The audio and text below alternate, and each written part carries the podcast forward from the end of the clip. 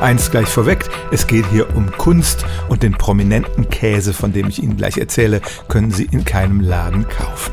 Käse entsteht ja, indem Mikroorganismen Milch verdauen und diese Mikroorganismen sind teilweise identisch mit denen, die auf unserem Körper siedeln.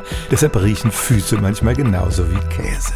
Und für eine Aktion in einem Londoner Museum haben im vorletzten Jahr Künstler solche Bakterien von Prominenten gesammelt, teilweise aus dem Bauchnabel oder auch aus der Achselhöhle und haben damit Käse produziert. Zu den mehr oder weniger Prominenten gehörten der Sänger der Band Madness und der Bassist von Blur.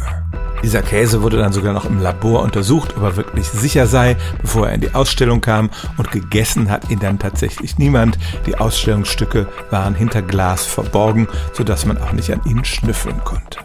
Aber es stimmt tatsächlich, man kann Bakterien, die auf der menschlichen Haut siedeln, zur Herstellung von Käse einsetzen und mit Proben von einigen Prominenten ist das tatsächlich schon demonstriert worden.